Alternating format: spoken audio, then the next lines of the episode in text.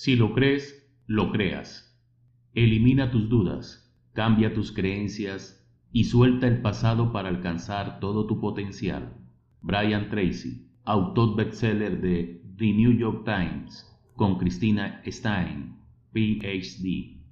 Descubre los secretos para eliminar pensamientos y conductas negativas y desbloquear todo tu potencial para el éxito. Si te sientes atrapado, abrumado o incapaz de escapar de tus pensamientos negativos, este libro te pondrá en el camino correcto, ya sea que esta negatividad provenga de una relación pasada que terminó mal, un trauma infantil, un fracaso profesional o simple inseguridad. Este libro te ayudará a reconocer cómo la negatividad consciente y muchas veces inconsciente afecta tu personalidad, tu perspectiva y tus decisiones. Si lo crees, lo creas, está lleno de consejos reveladores del autor bestseller Brian Tracy, junto con el asesoramiento de la psicoterapeuta Christina Stein. Aprenderás a identificar y superar patrones e ideas perjudiciales, a recuperar el control de tus pensamientos, sentimientos y acciones, a convertir lo negativo en positivo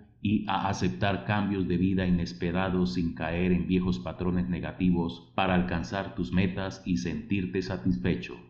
Recomiendo encarecidamente este libro sin importar dónde te encuentres en tu camino al éxito. No solo te ayudará a llegar allí, sino que llegarás más rápido. Dan M. Green, director ejecutivo de la Fundación Napoleón Hill.